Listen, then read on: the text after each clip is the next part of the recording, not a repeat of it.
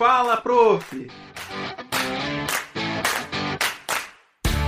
Olá, sejam muito bem-vindos a mais um Fala, prof! Hoje nós estamos aqui com a professora Reli, nossa tutora, que vocês já conhecem, e também com uma convidada muito especial, a professora Gabriela Ruda. Na verdade, a gente tem costume, né, de chamar todo mundo de prof.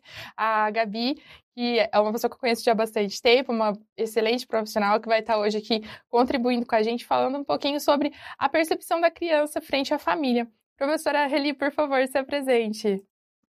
Boa noite, Talita. Boa noite, Gabi.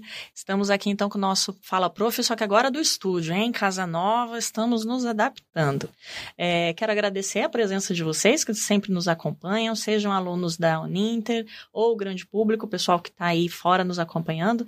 A gente hoje ter, estamos com uma temática mais específica, mas que também todo mundo é, já passou um dia, porque todo mundo um dia já foi criança, todo mundo já teve família, né? Professora Talita dentro dentro dos seus vários e diversos formatos de família. E é sobre isso que a gente vai falar hoje, então. É, trouxemos a nossa convidada especial, que é especialista na área, a professora Talita vai dar daqui a pouco é, mais detalhes sobre ela, ou a professora, a professora Gabi, que vai se apresentar já isso, direto, né? Isso. Então, com vocês, a professora Gabi, aí, doutora Gabi, que vai se apresentar, dar o seu currículo. Se apresente para a gente, professora. Boa noite, pessoal. É um prazer estar aqui contribuindo né, com vocês para esse assunto tão importante que a gente aprendeu um pouquinho sobre a infância, sobre a família. Então, eu sou Gabriela Ruda, eu sou educadora parental, tenho formação em direito e atualmente trabalho como educadora, né, guiando pais aí na educação dos seus filhos. Sou especialista em neurociência, educação e desenvolvimento infantil. E a minha missão é colaborar de uma certa forma com as famílias, para que a gente se entenda e possa entender realmente a infância que a gente tem hoje, ainda mais nos dias que a gente vive, né? Tão tumultuado e difícil aí para todos os pais, educadores, professores, de uma forma geral que lida com a infância. Tá certo. Eu só queria ter um feedback aí de quem estiver ao vivo com a gente, se o som tá bom, se a imagem tá boa, né, professora Thalita, para a gente poder estar tá aí dando continuidade à nossa live. E é, hoje, como, é, como vocês já se acostumaram, né, nós teremos também a palavra-chave, daqui a pouquinho a gente fala, e vai se encaixar muito com o tema. A professora Reli, acho que ainda não sabe, mas eu já é, pensei nisso já de acordo com o assunto que a gente vai trabalhar. Então, daqui a pouquinho, para você que fez a sua inscrição, para você que está precisando ali de umas horas extracurriculares, uma hora complementar, faz a inscrição ali no link, que daí você, depois da live, você vai fazer a avaliação e daí você recebe o certificado, tá bom? Mas aí presta atenção na live todinha primeiro, para você pegar a palavra-chave, para daí a gente poder emitir o certificado para vocês posteriormente. Gabi, então, vamos falar um pouquinho como a gente trabalha, tanto no serviço social como no direito, como nas diversas áreas que a gente tem aqui, a questão da criança como um sujeito de direitos, né? Porque a gente tem ainda um pouco daquele resquício da sociedade de, tra de tratar a criança como um, um ser meio à parte do, do, dos problemas, né? Hoje, com toda essa questão dos conflitos que a gente tem vivenciado dentro de casa, como que é para a criança? Vamos começar nosso tema, então. Pode, pode começar. Eu acredito que a gente vem de uma geração, a gente costumo dizer, né? Nós somos vítimas de outras vítimas. E com isso a gente traz aprendizados lá dos nossos antepassados, né? E a criança ela nunca foi vista como um sujeito com dignidade, com direito à sua dignidade, seu respeito. Isso, embora conste né, no Estatuto da Criança e do Adolescente, é constitucional isso pra gente, é a nossa cultura. Ela olha para a criança como um ser que muitas vezes não entende, é, não compreende, não escuta, esquece rápido. E não é bem assim. A gente sabe é que a criança ela está aprendendo o tempo todo, né? É na infância é, o principal aprendizado dela. Do zero ao seis a gente constrói a base que a gente vai levar para toda a vida, né?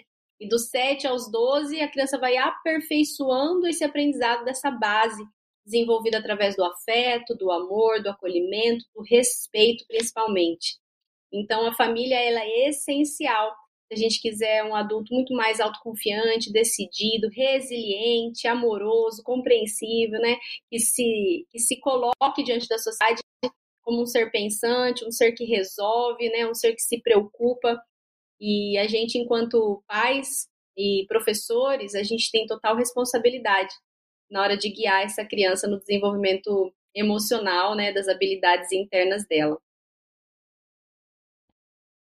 Gabi, e quando você vê essa questão da criança, é, o que, que isso influencia nessa mediação dos conflitos, né? Porque a gente vê é, muitos pais que se divorciam, muitos casais hoje que têm toda uma vivência conflituosa mesmo dentro de casa. Esse impacto na vida da criança, a criança percebe tudo o que está acontecendo em volta, a criança tem é, que tipo de percepção sobre tudo isso?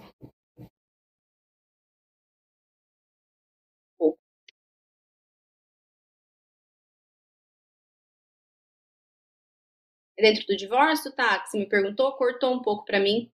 É, na, na, questão do conflito familiar, né? Quando, tanto na questão do divórcio, quanto na questão, por exemplo, de uma mãe solo, de um pai solo, é, de uma criança que é criada por outros parentes ou até mesmo por outras pessoas, uma criança acolhida. Como que essa criança percebe essa vivência familiar, essa vivência dentro de casa? Assim, os conflitos eles comprometem a parte cognitiva da criança, é, a sua autoimagem positiva. Então, assim, a gente tem vários conflitos, né, dentro da família. Às vezes o conflito ele vem entre o casal que não se dá bem, e às vezes sustenta um casamento, né, é, para evitar ali a questão do, do divórcio em si, mas não é uma família muito bem estruturada. Acredita-se que porque eu tenho um pai e uma mãe dentro de casa com um filho, então eu tenho uma família. E não é bem assim. A criança que cresce acreditando que aquilo é uma família dentro desse conflito, ela pode ter várias sequelas emocionais, é, patológicas para a vida dela, e a responsabilidade é sempre desse relacionamento, desse ambiente em si, né? Então, hoje em dia a gente vê muitos casos ainda com a pandemia de divórcio no Brasil, o aumento desse, desse número de casais, né, que se divorciaram, ele aumentou, ele duplicou é, em várias cidades aqui no Brasil. E a gente viu muitas crianças sofrendo emocionalmente, né? Pós-pandemia, agora com o retorno, a gente vê essas crianças em conflito por conta dessa separação, né? A gente sabe também que isso é cada vez mais comum, infelizmente, na nossa sociedade hoje em dia, e a gente tem como conduzir é, essa criança dentro dessa nova relação, desde que os pais aprendam a se respeitar, né? dentro desse divórcio aí consigam fazer um ter um consenso entre o casal e não colocar a criança no meio disso tudo para que ela acabe sendo pivô ali, né? Muitas vezes dentro desse conflito a criança acaba tendo que decidir se ela fica mais com o pai, mais com a mãe, de quem que ela gosta mais. Ela fica no meio desse conflito tentando é, provar o amor dela pelos pais, né? E os pais também, eles querem provar que são bons a partir do momento que a criança escolhe por eles. E isso compromete muito, porque a autoimagem da criança, o meu senso de valor, o meu senso de reconhecimento, de pertencimento, ele é formado através do vínculo, do tempo de qualidade, do respeito, da validação que esses pais têm para com essa criança, do encorajamento. Então, não só o divórcio, mas conflitos de uma forma geral. Às vezes, tem famílias que passam por problemas é, de álcool, drogas, né? Essa criança envolvida nisso, muito grito, muita briga, muito desrespeito ou a violência. E diga-se de, de passagem, a violência nem sempre ela acontece de forma física. Muitas vezes a violência também é, e muitas vezes não, né? Na maioria dos casos hoje em dia a gente vê a violência verbal, né? A violência psicológica que é uma violência sim, e não se considera violência, né? Um pai ofender, um pai humilhar, um, um pai constranger, ameaçar, chantagear uma criança é um tipo de violência psicológica. E essa criança que vive em constante repetição, né, dessa violência, tanto física quanto psicológica, ela vai ter sim menor aptidão em, em controle das suas emoções, porque ela não vai ter a oportunidade de expor essas emoções, ela vai estar sempre com medo, sempre insegura dentro de si mesma, né? Isso vai comprometer também o desenvolvimento cognitivo dessa criança, a parte de socialização dessa criança, autoconfiança dela, o foco nas soluções de problemas, tantos outros fatores que a gente vê por conta do ambiente, né? O ambiente, ele é essencial dentro do desenvolvimento infantil. Muito importante que a gente tenha um ambiente preparado ali por pais e por professores para ouvir essa criança. A criança ela fala através do comportamento. É, a gente acha que o comportamento da criança às vezes é uma má criação, às vezes é uma birra, às vezes é uma falta de educação. E na maioria dos casos, o comportamento da criança é a comunicação dela. É como ela consegue dizer: eu não estou bem, eu não estou gostando disso, eu não me sinto importante, eu não me sinto aceito, eu não tenho valor. Pela imaturidade cognitiva, por não entender as minhas emoções e porque eu venho agindo dessa forma, eu acabo repetindo comportamentos equivocados, agressivos, violentos, alguns apáticos, mas todos né, com a intenção de chamar atenção para si, para que alguém olhe, preste atenção, não rotule essa criança e atenda às necessidades dela. Certo. É, Gabi, é, dentro ainda dessa perspectiva, né? Do. Agora eu não sei para que lado eu olho, gente. Para cá que eu olho, eu olho para cá, para cá, para lá, para TV, tá? dentro dessa Tem um per... pouquinho de paciência é. com a gente que a gente está se ambientando. Dentro ainda dessa perspectiva do conflito familiar, com que idade que a criança começa a isso começa a afetar ela no sentido dela compreender, dela entender que tem um conflito familiar ali dentro dentro de casa, o conflito está acontecendo. Por exemplo, tem coisa que dentro da minha da minha família, né, que eu lembro e que eu falo para minha mãe, minha mãe fala, ah, mas é impossível você lembrar disso porque você só tinha quatro anos. E eu lembro né? Lógico que cada um é, tem o seu desenvolvimento é, de uma forma. Mas, assim, baseado nos estudos, com que idade que, que a criança ela começa a ter compreensão do conflito dentro do ambiente familiar? Eu já vi casos de criança lembrar de fatos aos dois anos de idade, né? O adulto dizer, né? Eu, quando eu tinha dois anos de idade. A gente não sabe ao certo se realmente tinha essa idade ou se não tinha. Mas é uma pergunta muito interessante, professora, porque a criança ela é capaz de sentir e de sofrer as consequências de um ambiente conflituoso desde o útero.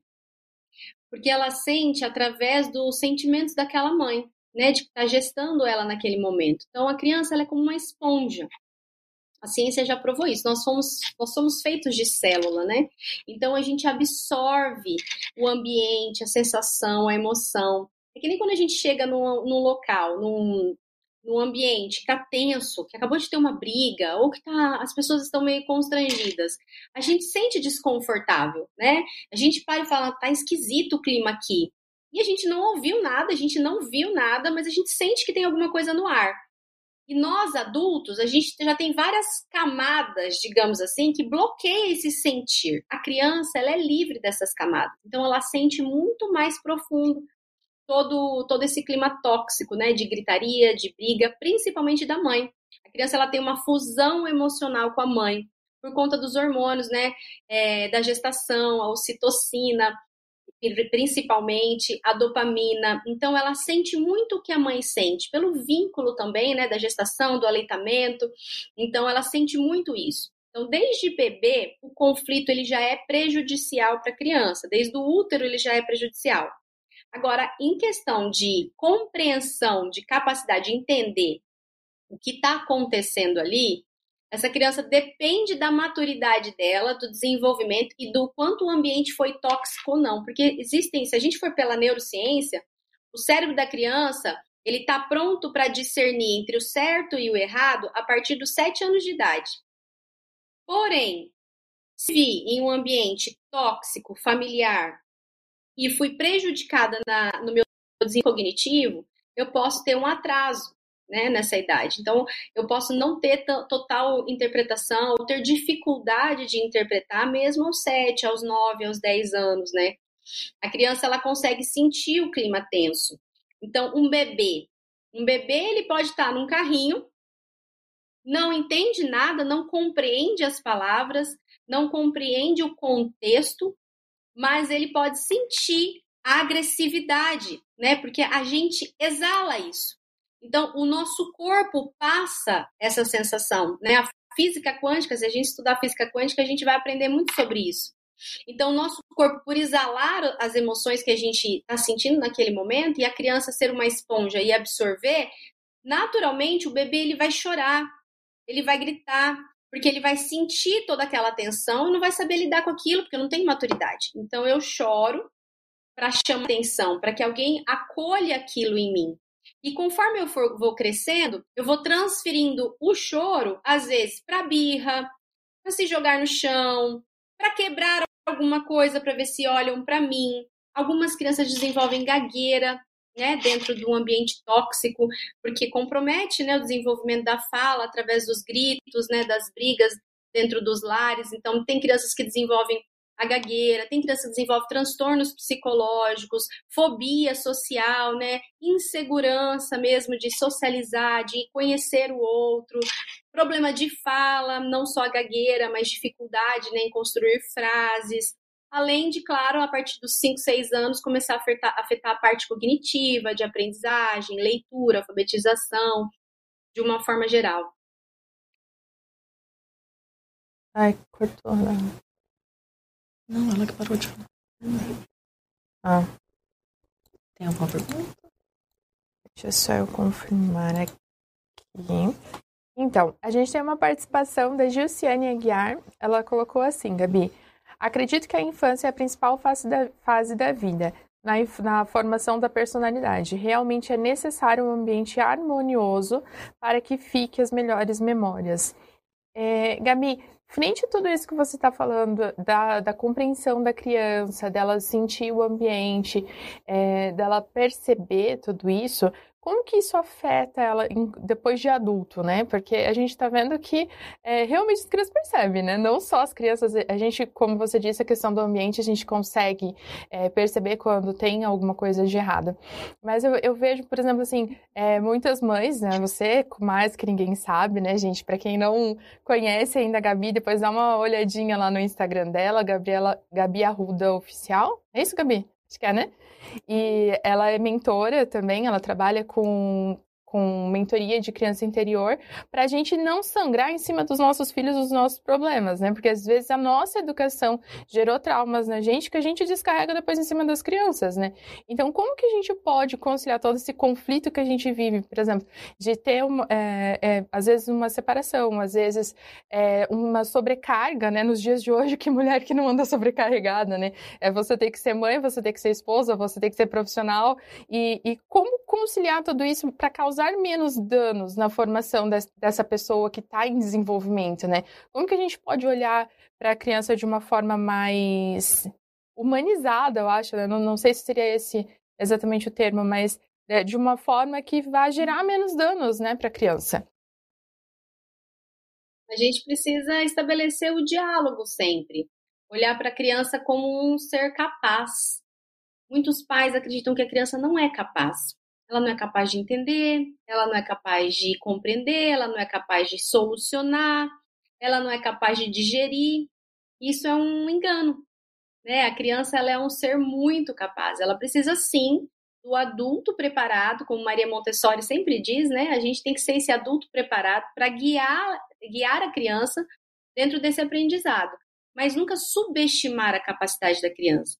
É, tem uma frase muito bonita que eu gosto de Maria Montessori, que ela fala, né? Qualquer obstáculo na, na, na aprendizagem é um prejuízo para o desenvolvimento infantil, né?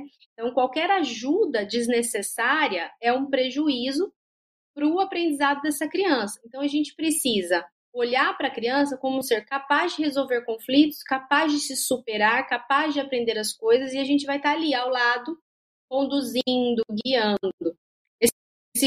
É, me veio até um exemplo agora para trazer para vocês.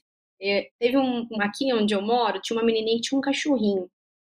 E esse cachorrinho, ele acabou falecendo, né? Foi um acidente no portão da garagem e esse cachorrinho ficou preso naquele portão e acabou morrendo. E a menininha não viu. Quem estava presente eram os pais.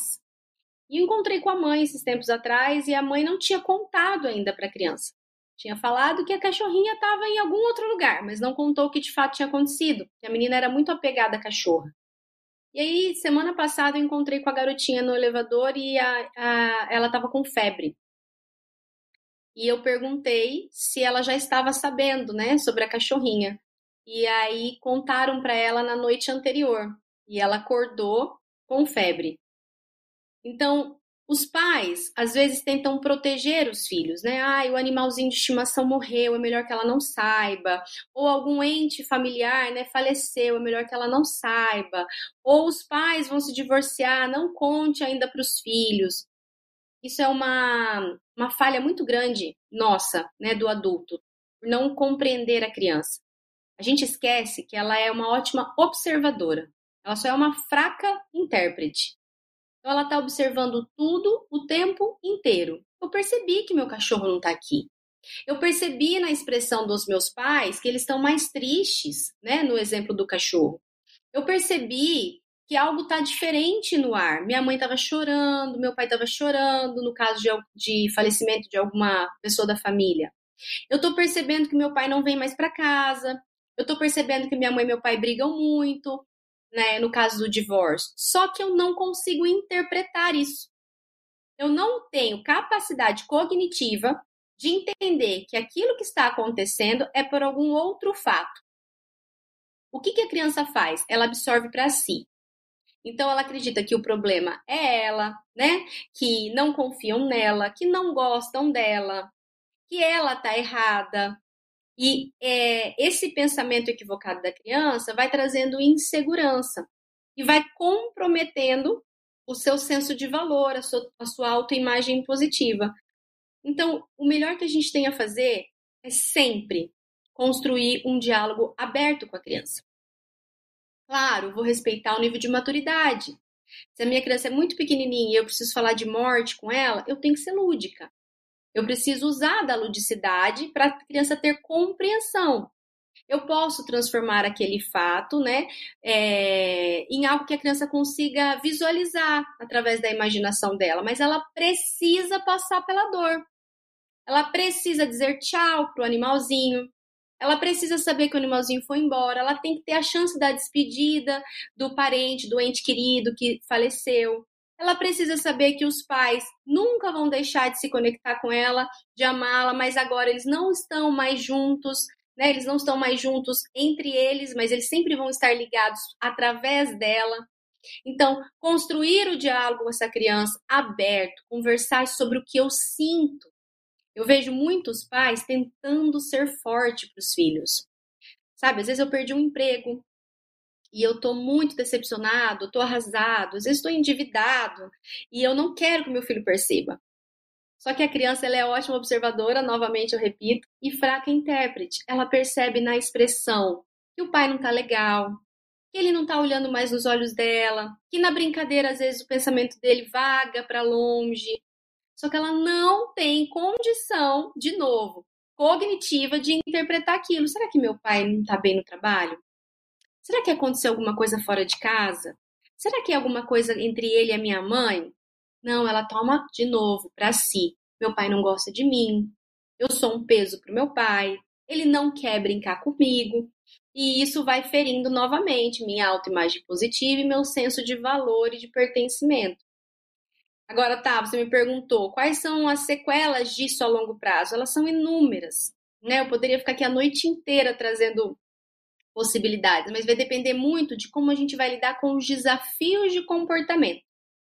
Porque a criança que começa a perceber que algo está estranho no ambiente, mas não tem diálogo da família com ela, ninguém conversa sobre, as pessoas tentam esconder isso dela, ela sente que alguma coisa está errada, ela acha que é sobre ela, ela não sabe lidar com aquele sentimento de insegurança, de medo, de angústia, de dor, de raiva, e aí ela vai agir errado. Então ela vai desafiar os pais, fazer birra na hora de dormir as crianças pequenas, quebrar as coisas, ir mal na escola, bater no colega, vários desafios de comportamento que a gente sabe que existe. E aí são nos desafios de comportamento que os pais acabam esquecendo que existe algo por trás daquele comportamento, eles querem só cessar esse comportamento, e aí a gente não consegue instruir essa emoção. E aí a gente começa a rotular. Porque você tá impossível, porque eu não sei mais o que eu faço, porque você é desobediente, porque você não colabora. Então, essa criança que já estava com angústia, que já estava com um sofrimento, que não estava entendendo de onde vem, que tentou expressar na imaturidade cognitiva dela através do comportamento, aquele sentimento todo vai ser ferida novamente através dos métodos tradicionais de educação, cantinho do pensamento, castigo mesmo, né, reter algo que a criança gosta muito, humilhação, crítica, rótulo, punição, às vezes até a questão da força física, que alguns pais utilizam palmadas, e tudo isso vai denegrindo ainda mais o senso de valor da criança. Como eu vou reagir a isso? Depende do meu temperamento. Crianças mais sensíveis têm uma tendência a se tornarem apáticas ou buscarem um perfeccionismo para agradar esses pais. Eu preciso mostrar o meu valor, então não posso mais errar, mas eu me torno mais introvertido, tenho dificuldade em confiar nas pessoas. Isso é a sequela na vida adulta, né? Crianças mais extrovertidas normalmente rebelam. Então, já que ninguém gosta de mim, já que eu não sou bom o suficiente para ninguém, então não preciso de ninguém. E aí, quando vão se tornando adultos, adolescentes, né, eles acabam na autossuficiência, na arrogância, nunca admitem falhas, não querem passar pelos problemas, evitam esses problemas, autossabotagem, depressão, transtornos psicológicos, é, obesidade, né, que desenvolve a compulsão alimentar para preencher um vazio. E por aí vai, né, gente? Muitos prejuízos. E todos esses prejuízos que a gente tem na vida adulta, infelizmente, foram originados lá na infância, pela família, pelos pais, também pela escola, pelos amigos. Mas ainda que seja, sabe, amigos, ainda que seja um tio, uma tia, a escola, pai e mãe têm responsabilidade, porque a gente precisa saber o que acontece com os filhos para a gente estar tá podendo atuar em cima disso, né? é, instruir da melhor forma. Então, gostaria de aproveitar agora para agradecer a todo mundo que está acompanhando a gente. Já, já vi aqui que temos gente do Rio Grande do Sul, tem gente de Belo Horizonte, tem de vários lugares do país, várias contribuições de Gabi. Eu estava esperando você dizer a sua frase chave ali para eu poder falar a palavra, mas como você ainda não disse, eu vou contar, tá bom? Hoje a palavra-chave da live é evolução e daqui a pouquinho a Gabi explica para vocês por que, que eu escolhi essa palavra. Queria só deixar aqui a participação da Daniela Pereira. Ela colocou assim: Eu acredito que um lar tóxico, um lar desestruturado, é um dos principais gatilhos para o transtorno comportamental para as crianças. É, trabalho em um local onde trabalhamos com crianças e adolescentes em situação de vulnerabilidade, uma região considerada de alto risco e periculosidade. Percebemos que as crianças têm comportamentos agressivos e de alta carência. Então, vamos vemos que um lar não estruturado influencia muito na vida das crianças. É, é isso, e isso pode ocasionar traumas para uma vida se não trabalhado quanto antes. E daí teve também uma outra participação, Gabi, do Márcio Oliveira, ele traz assim, que tendo em vista o universo pandêmico em que vivemos, sendo os pais que chegavam em casa antes, somente à noite, passaram inclusive a trabalhar de casa, observa-se um, é, um aumento substancial na questão da violência doméstica. Tendo em vista que a criança está nesse contexto, pode-se dizer que em breve teremos um extremo avanço nas demandas psicossociais em relação às crianças. Como isso é preocupante, né? Essa questão de você ver que é, antigamente a, a educação praticamente estava nas costas da escola, né? Quando a criança ficava Sim. só a maior parte do tempo na escola, né? Os pais não tinham essa proximidade igual teve agora nesse período pandêmico, né? É, do, do, isolamento. Os pais que tiveram a oportunidade de continuar nos seus empregos, trabalhando de dentro de casa, o quanto os conflitos domiciliares aumentaram, né? E o quanto que isso não está refletindo já na, na, vida dessas crianças e desses futuros cidadãos aí que vão estar tá um dia ali na nossa, assumindo a política, assumindo as profissões, assumindo o, os cargos hoje que, que regem a sociedade, né? Então, como que tudo isso, como a gente precisa agora, tipo, parar e prestar atenção em como essas crianças estão sendo tratadas, em como é, até uma, teve uma outra participação que a quer ver ó, a Marina colocou é, como que você vai é, fazer quando você viu que você identificou que o dano já foi causado. Porque em muitos, é, muitos dos atendimentos, por exemplo, nós, enquanto assistentes sociais, quando a gente chega a atender ali a família no CRAS, no CREAS, é, a criança já chegou ali numa situação de vulnerabilidade, ela já teve seus direitos violados, né? Então, como que a gente pode mediar tudo isso? O, só, só fazendo uma observação, né, professora Tarita? A gente vê tanto no, no, que, no que a Gabi colocou, quanto os comentários é, da, dos participantes, estão assistindo a gente, que são, são dois extremos. A gente tem a perspectiva dos pais que protegem demais, né?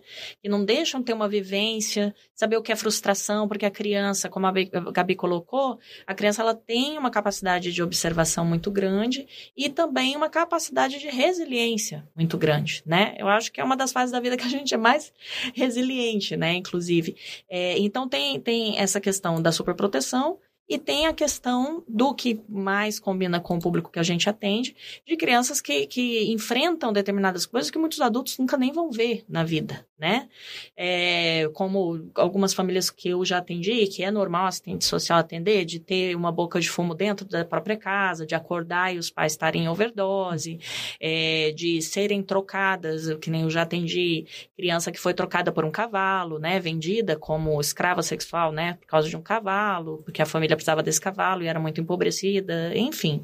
Então, são, são dinâmicas muito diferentes, mas que podem trazer o mesmo dano, né? E pensando nisso, só lembrando aí quem está assistindo, quem está gostando da temática, quiser se aprofundar mais, ter os instrumentos necessários para trabalhar com as famílias nesse sentido, a gente tem várias pós-graduações, né?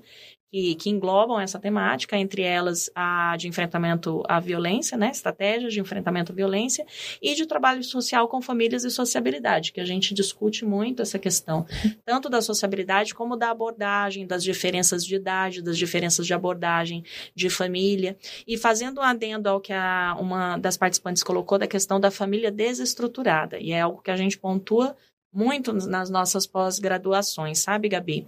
É, uma época foi muito veiculado que uma família estruturada é uma família que tivesse um homem ali dentro, ou que tivesse pai e mãe, né? Essa perspectiva ela foi totalmente superada. Uma família estruturada não importa quais são seus membros, se são duas mães, se são dois pais, se é só uma mãe, se é só um pai, se é um avô, se é uma avó. A questão do, quando a gente pensa numa família equilibrada, a gente gosta mais desse termo, né?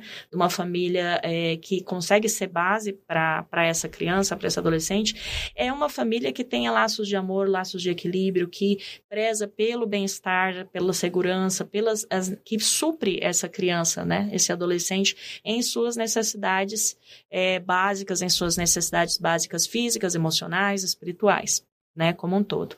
E dentro dessa perspectiva do que eles colocaram, da, como, como trabalhar tudo isso, como lidar com tudo isso?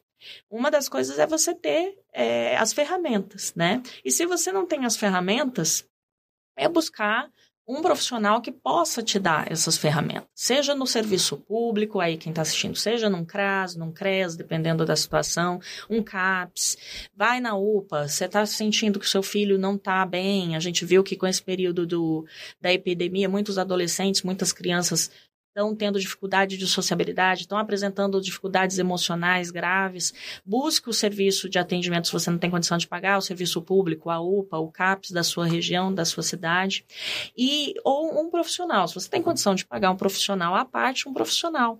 E aí, dentro dessa perspectiva, a gente vê que, é, levando em consideração que a Gabi colocou que somos vítimas, é, sendo criadas né, por outras vítimas, educadas por outras vítimas, o que a gente tem de diferente hoje são profissionais habilitados em diversas áreas na área familiar, coisa que a gente não tinha no passado, né? Então, a gente tem os meios. Nesse sentido, Gabi, eu queria que você falasse mais sobre o seu trabalho em si, né? Consultora parental. É isso mesmo? Fala pra gente como é que funciona isso. Educadora parental. Educadora parental, perdão. É, eu trabalho com várias vertentes de atendimento, né? É, tanto o foco no comportamento infantil, então os pais normalmente eles me procuram porque eles não estão dando conta de algum comportamento da criança. Agressividade, apatia, medo, insegurança, questões mesmo com desmame, desapto de chupeta, desfraude, etc. Mas daí quando eles me procuram, eles descobrem que o processo é mais embaixo, né? Eles precisam olhar para eles e que a criança ela é reflexo do ambiente. Então, isso que a participante aí colocou, que está ouvindo a gente, sobre a questão da família ser tão essencial na, no desenvolvimento dessas psicopatias, né? É, é, muito verdade. Né? A criança, ela, ela é capaz de mudar até mesmo uma questão genética.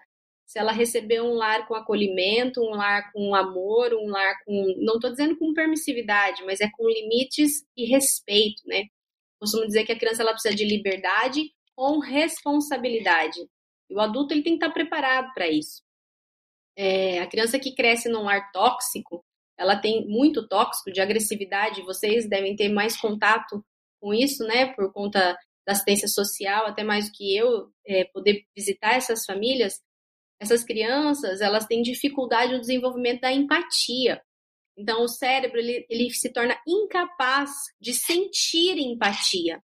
E por isso a gente desenvolve tanto transtornos de personalidade, tantos comportamentos agressivos sem é, nenhum arrependimento, né? A criança não demonstra arrependimento, demonstra uma frieza muito grande.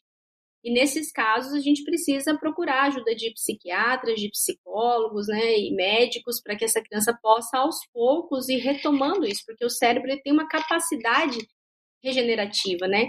O cérebro ele consegue se modificar. Claro que com o passar do tempo, da idade, tudo se torna mais difícil, mas não impossível. E existem casos, se a gente for pesquisar, casos de crianças que cresceram assim, né, tiveram comportamentos aí diagnosticados como transtornos de, de comportamento e de conduta, e na vida adulta, né, adolescência, foram buscar tratamentos e hoje trabalham dentro dessa área da parentalidade, né? tornaram isso uma missão de vida para eles. E o meu trabalho nada mais é do que essa conscientização. Então, tanto com atendimentos individuais para pais e professores, quanto, como a Thalita disse, com as mentorias em grupo. Eu trabalho tanto o foco no comportamento da criança, como lidar com os comportamentos sem ferir essa criança emocionalmente, sem bloquear a mente dessa criança, sem minimizar suas habilidades em potenciais, né? E também como lidar comigo, como, a, como você mesmo disse, somos vítimas né, de outras vítimas, e a Thalita falou sobre a questão da evolução. Nós, pais, a gente tem que entender que a gente não tem que ser perfeito, mas a gente precisa evoluir. Não só pais, mas professores também. Todo profissional que lida com a infância, inclusive médicos, né, dentistas, psicólogos, de uma forma geral, fonoaudiólogos, porque a gente tem que aprender a olhar, observar a criança o comportamento da criança entender o que ela está comunicando ali.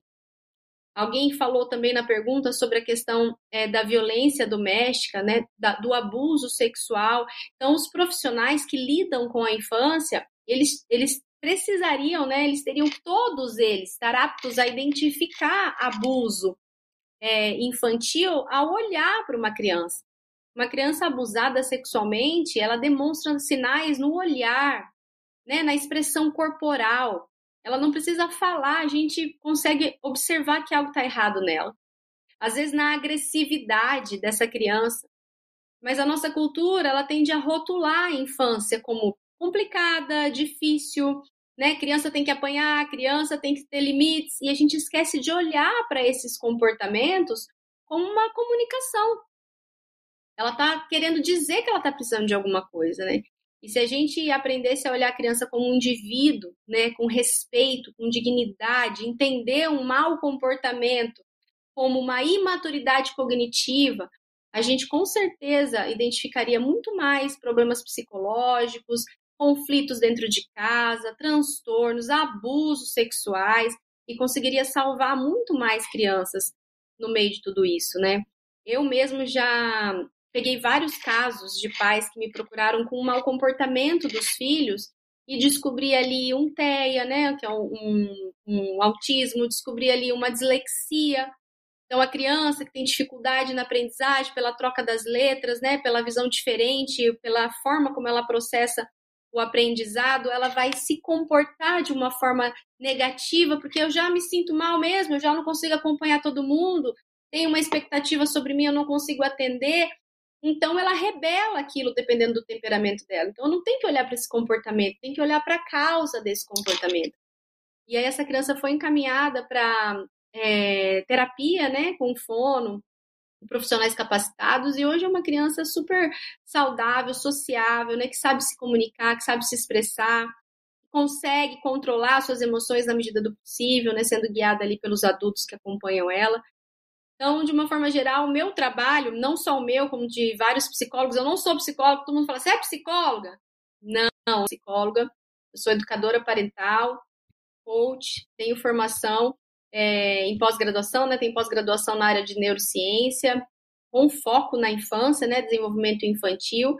e através da programação neurolinguística eu consigo trazer consciência para os pais, suas dores, a visão distorcida sobre a infância e ferramentas né, da educação consciente, como eu educo um filho, como eu estabeleço limites no meu filho sem ferir ele emocionalmente, como eu digo não para o meu filho sem dizer não, sabe? Como eu estabeleço limites, como eu crio é, regras dentro da minha família sem podar a autonomia dessa criança. Ninguém sabe, ninguém ensinou isso pra gente. A gente precisa estudar. Eu costumo dizer, é preciso estudar para educar. A gente acha que nasce uma criança, nasce uma mãe. E não é bem assim. Inclusive escolas, né?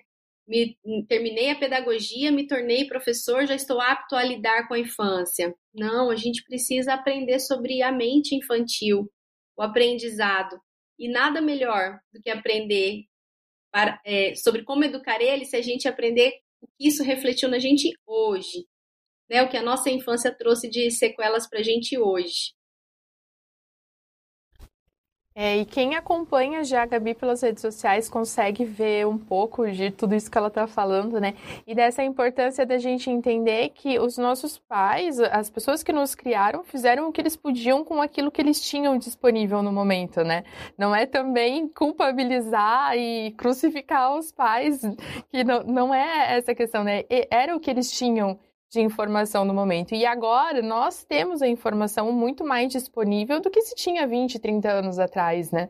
Então, é, eu, eu, eu, pelo menos enquanto pessoa, enquanto profissional, acredito sim nessa questão da educação continuada, né? Não só em questão profissional, mas também na questão familiar, de você se preparar para você ser uma pessoa melhor. Porque, é, como a gente trabalha na, na assistência, é a questão da pessoa integral, né? Ninguém é só profissional, ninguém é só mãe, ou só pai, ou só tio, ou só dona de casa. A gente é um, o conjunto de tudo aquilo que a gente desenvolve. Então, assim, muito importante a gente estar. Tá sempre estudando. Só é, dando um destaque, temos o pessoal falando dos polos, temos gente do polo de Itapevi, do polo de Taquara, no Rio Grande do Sul, Guaíba, Rio Grande do Sul. Ó, Rio Grande do Sul tá em peso aqui hoje, hein, Gabi? O pessoal tá participando bastante. Daí temos o pessoal lá de... É, gente, é Avaré, São Paulo, de São Paulo capital, de Maricá, não sei onde fica Maricá, gente. É, acho que é Rio de Janeiro, né? Então, temos pessoas de vários lugares.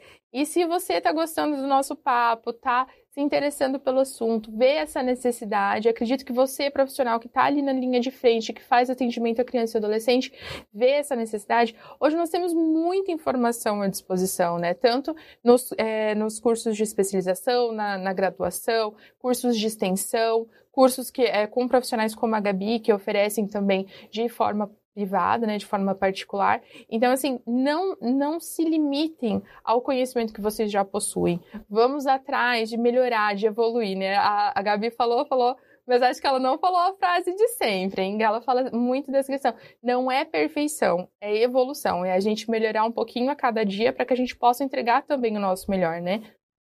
É, mesmo porque o ideal, ele tem esse nome porque ele não quer alcançado, ele só existe na mente, né? Quando você pensa, uma família ideal. Uma família ideal não existe. Ninguém vai conseguir porque ninguém é um ser humano ideal, né? É, então, nesse sentido, é, Gabi, o que eu queria que você colocasse pra gente é quando a gente pensa, como a gente está falando sobre a perspectiva da família através do olhar da criança, né? É, quais os elementos que para você são essenciais na criação da criança, né? Que a família deve prover, porque eu, enquanto assistente social, já penso em umas coisas bem básicas mesmo, né? É, é alimentação, é segurança, é educação, mas assim, como você vai mais a fundo, né, na questão da psique e, e tudo mais, quais elementos que você colocaria como essencial da família estar tá desenvolvendo, estar tá proporcionando para a criança dentro do seu desenvolvimento? Ah, é tanta coisa, né? Mas eu acho que se a gente começar estabelecendo respeito, quando eu digo respeito, é entender a criança. Eu costumo falar assim: todo não da criança é um sim para a necessidade dela. Todo não nosso, né? Quando você diz não para alguma coisa, você também está dizendo sim para uma necessidade sua. Por que, que a nossa necessidade ela é tão mais importante que a necessidade de uma criança. Então, vou dar um exemplo para vocês entenderem o que eu estou querendo dizer. É, a criança está assistindo televisão. Um exemplo simples. E aí o pai chega e diz: acabou seu tempo. E desliga essa televisão. Sem nem ao menos saber se estava no final, se era a parte mais interessante do que ela estava assistindo, se ela estava esperando tanto por aquela parte do desenho, da série, seja o que for, do jogo em si. Ou seja, o pai ele só está preocupado com aquilo que ele quer que a criança faça e não respeita a necessidade dela. Com ferramentas tão simples, a gente poderia dizer para a criança quanto tempo falta para acabar o que você está assistindo Quanto tempo ainda você precisa para desligar o seu videogame, a sua televisão e fazer o que precisa ser feito? Tomar banho, escovar o dente, seja lá o que for. Estabelecer esse limite. Às vezes a criança ela vai pedir muito tempo e você vai fazer um acordo com ela. Não, te dou cinco minutos. Qual é a diferença de desligar agora ou desligar daqui cinco minutos, daqui dois minutos? Respeitando o interesse daquela criança. Gabi, mas eu posso fazer isso e a criança ela não vai obedecer. E aí você vai estabelecer esse limite com respeito. A gente já fez um acordo, eu, eu esperei o seu tempo e agora você vai desligar ou eu vou desligar. Então não é sobre ser permissivo e deixar que a criança conduza, porque ela não tem maturidade para discernir o que é bom e o que não é para ela, o que é importante e o que não é importante para ela. Nós temos essa responsabilidade. A gente não precisa agir com desrespeito. Então, eu acho que se o adulto começar a enxergar a criança com dignidade, tratar a criança com respeito, aprendendo a estabelecer esse limite, a gente já vai ter muito mais conexão, né, entre o adulto, na relação adulto-criança. E um outro fator, que é a linguagem de amor de toda criança, é o tempo de qualidade. É, hoje os eletrônicos eles têm roubado esse tempo, né? Os pais eles passam muito tempo com o celular na mão, fingindo que estão dando atenção para essa criança e a criança está observando, né, a atenção dela sendo dividida com aquele eletrônico, mas ela é uma ótima observadora e uma fraca intérprete. Então, eu não valho, né? Eu não sou digno do tempo do meu pai. E isso vai comprometendo também ah, o desenvolvimento dela, porque a gente se desenvolve à medida que a gente é, é estimulado para isso. E o estímulo com amor, com respeito, com tempo de qualidade, com confiança, com zelo, ele é um prato maravilhoso para essa criança crescer e, e, transbordar por ela mesma, né? Todas as suas potências, suas habilidades. Então, sim, necessidades básicas, como você disse, é importante. É, né? Nutrição, escola, saúde, né? Higiene pessoal e tudo mais é super importante. Mas a gente nunca pode esquecer das necessidades socioemocionais. elas são tão quanto importantes, né? Que as básicas, porque ela, ela faz o ser humano, ela desenvolve o ser humano. E o ser humano, o adulto, ele vai ser aquilo que a gente conseguiu plantar, regar, adubar na infância, né? Será que esse vasinho vai dar flor? Será que esse vasinho vai dar fruto? Vai depender do que a gente está fazendo ali. Então, se eu fosse dizer um, um item muito básico é, dentro de uma educação socioemocional, seria o respeito pela infância. Olhar para a criança como um indivíduo, sabe? Às vezes eu vejo meu filho, eu tenho dois filhos, né? Um de nove anos já. Às vezes ele quer desenvolver a autonomia dele, sabe? E a gente está num restaurante e ele fala, quero uma água, né? Eu falo, vai ali, pede para o garçom, ou vai no balcão, já pede a sua água. E às vezes a criança chega no balcão e fica lá, chamando o adulto, pulando pelo adulto. Que o adulto olhe para ela e o adulto passa batido. Passa duas, três, quatro vezes passa o olhar por ela e não fixa, não dá valor, não presta atenção. É criança, né? Eu não preciso ouvir, mas ela está sentindo. Eu estou esperando que você me veja, eu estou querendo exercer a minha capacidade nesse momento e eu não tenho voz, ninguém me escuta, ninguém me ouve, ninguém me percebe. Eu não sou importante só porque eu sou criança e a gente deixa de nutrir, só que a gente esquece que é, é, esse, essa base né, do, do, nosso eu adulto é a infância. Então, vamos olhar para a infância, vamos considerar a infância, vamos aprender por limite, sem ferir essa criança, vamos, vamos tratá-la com respeito, vamos aprender a dar liberdade com responsabilidade. E aí, como a Thalita disse, a gente vai ter que curar a nós mesmos, né? É, você trouxe também, professora Reile, a questão da superproteção, né? Que não é um fator que a gente vê muito, imagino, no trabalho de vocês, mas tem muito a ver com que aquilo que os pais não receberam na infância. E hoje eles têm condição de dar.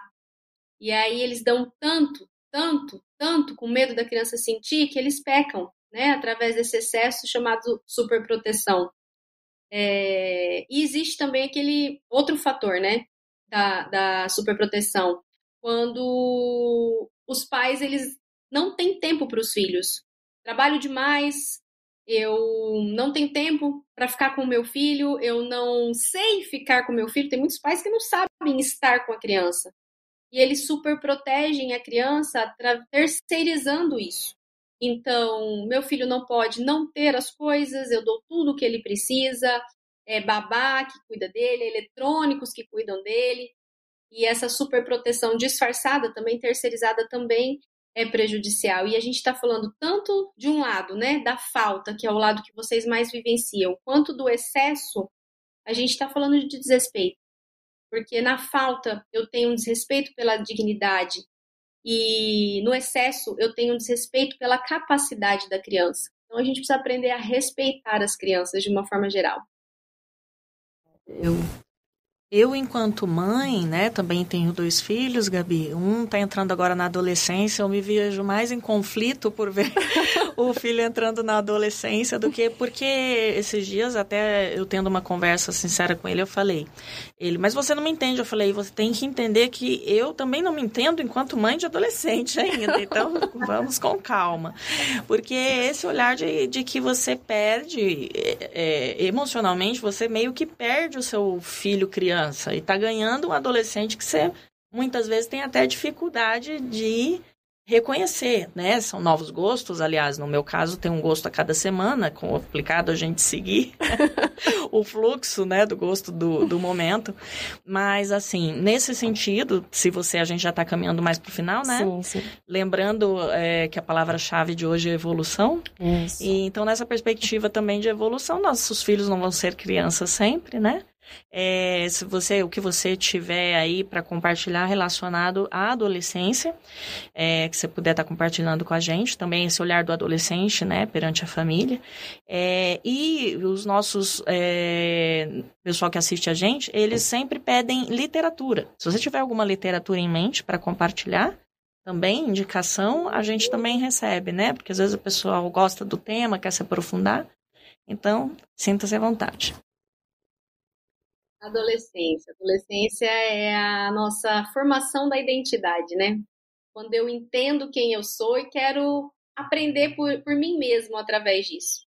Então é sempre um desafio. Eu recebo muito pais de adolescentes com o mesmo o, o, a mesma comunicação que a sua, né? É difícil, o que, que eu faço? Não sei lidar com eles. Então, a adolescência ela tem que trabalhar de uma forma geral a escutativa. Os pais têm tanto medo dos filhos se perderem nos valores familiares e princípios familiares que eles esquecem de ouvir o adolescente. Na adolescência, é, aquele, aquele indivíduo ele está querendo aprender por si próprio. Então, muitas vezes, ele pode questionar os pais, ir contra aquilo que os pais estão dizendo e ensinando, só para poder ter o gosto de por si só. Só que os pais têm tanto medo daquilo se tornar real, palpável na vida do adolescente que eles tentam o tempo todo doutrinar aquele adolescente, apontando os erros, apontando as falhas, apontando as sequelas, os prejuízos e esquece de ter empatia, a escutativa pela fase da criança. E aí é por aí que a gente perde eles por entre os dedos, sabe? Eles se, se eles escapam da gente. Porque eles não se sentem compreendidos. É, minha mãe nunca vai entender, é, eu costumo falar, né? Que alguns falam, minha mãe é careta, eu nem sei mais se usa esse termo careta, porque eu não estou na adolescência ainda, vou descobrir quais são os linguajares da adolescência daqui a uns anos, quando meu filho chegar lá, mas na minha época era o careta, né? Então, os pais acreditam que, o, que, os filhos acreditam que os pais nunca vão entender o que eles estão querendo dizer, então eles param de confiar nos pais.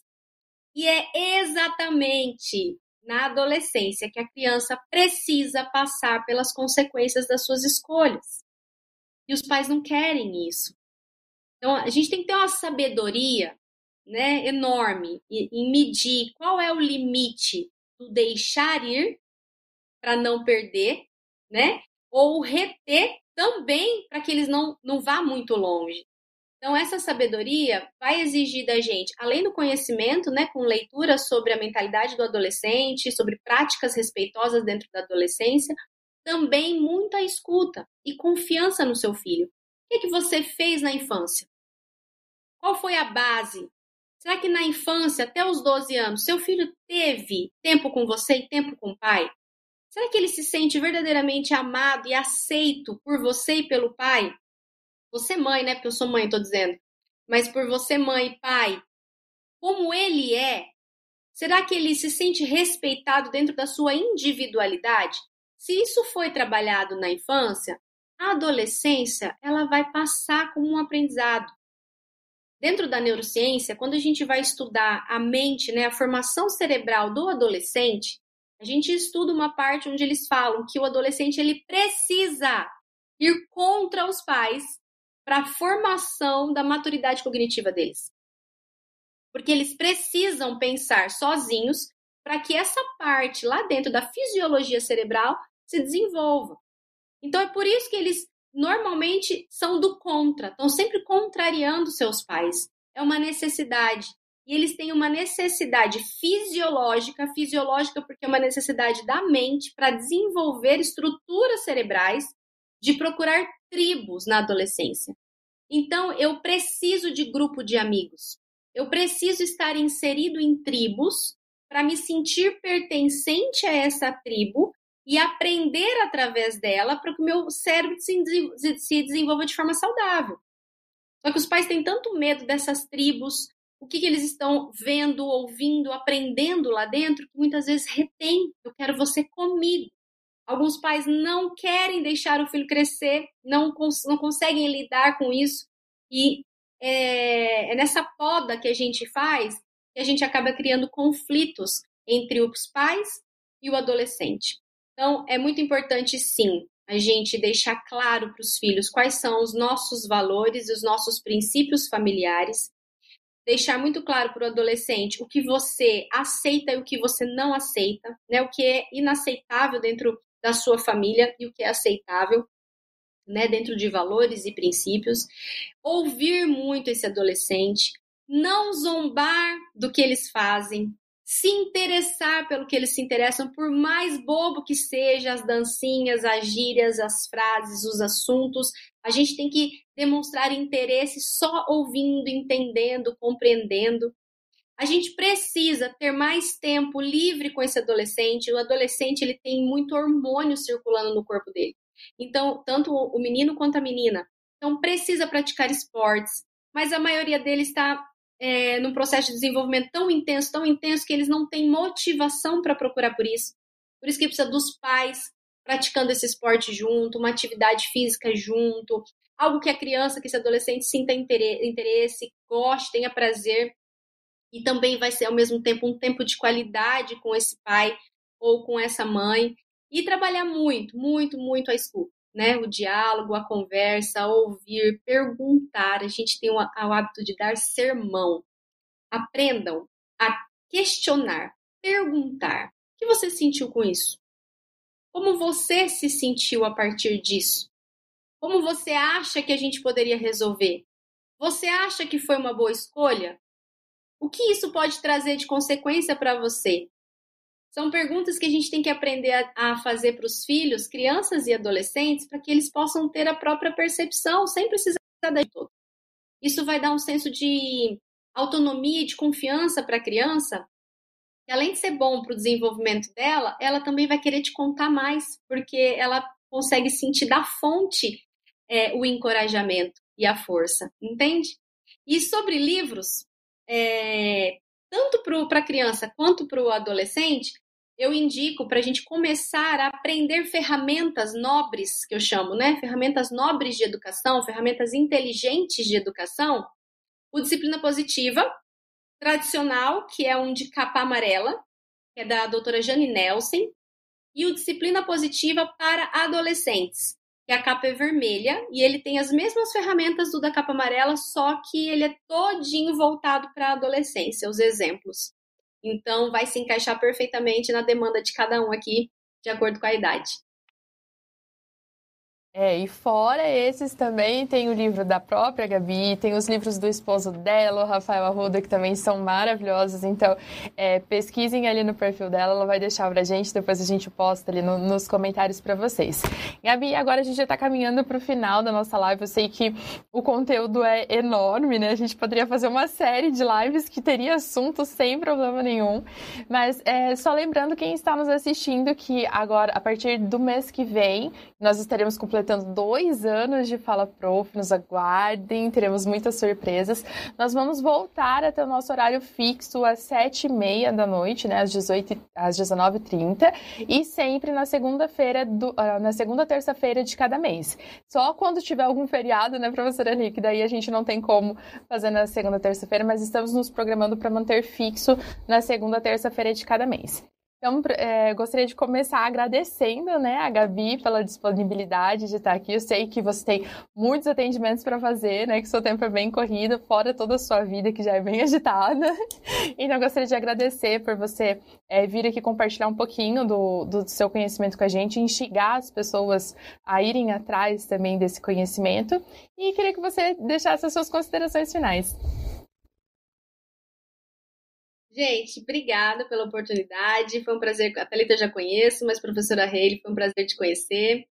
É, espero ter agregado de uma forma bem positiva aí na vida de, de vocês duas e de todo mundo que está assistindo a gente pela internet. É um prazer para mim, é uma missão de vida poder transmitir conteúdo. E uma mensagem que eu quero deixar é: nunca desistam. Por mais difícil que seja, né? Por mais desafiador, seja qual for o seu obstáculo que você vai ter que enfrentar, sempre vale a pena. Talvez você não tenha vindo de uma família saudável emocionalmente, mas se você se curar, uma família saudável emocionalmente pode vir de você. Então a gente deve ter fé, né? Ser resiliente, ter autorresponsabilidade e correr atrás daquilo que a gente deseja né, uma vida mais leve, uma maternidade mais leve, uma infância mais respeitosa, para um mundo muito melhor no futuro. Né? A esperança deve ser a última que a gente deve perder. Aliás, para mim, a gente não deve morrer nunca.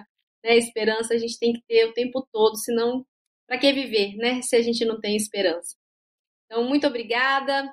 Me sigam nas redes sociais, como a Thalita disse, é Gabi Arruda Oficial lá no Instagram. Também tem o YouTube, Gabriela Arruda, educadora parental, com mais de 300 vídeos sobre educação, sobre criança interior, sobre autodesenvolvimento. Então, busquem, aprendam, lembre-se, não é sobre perfeição, é sobre evolução. Muito obrigada, viu? Obrigada, obrigada Gabi, obrigada professora Talita e para quem assistiu a gente, é pai e mãe, eu desejo sorte.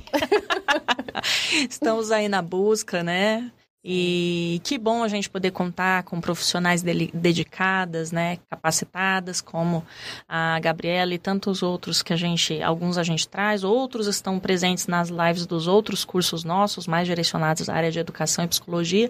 Então é isso, gente. Obrigada pela participação de todos, foi um prazer. E até o próximo Fala Prof. Isso, mês que vem estaremos aqui comemorando dois anos de programa, hein? Conto com vocês. Até mais, tchau, tchau. Fala, prof!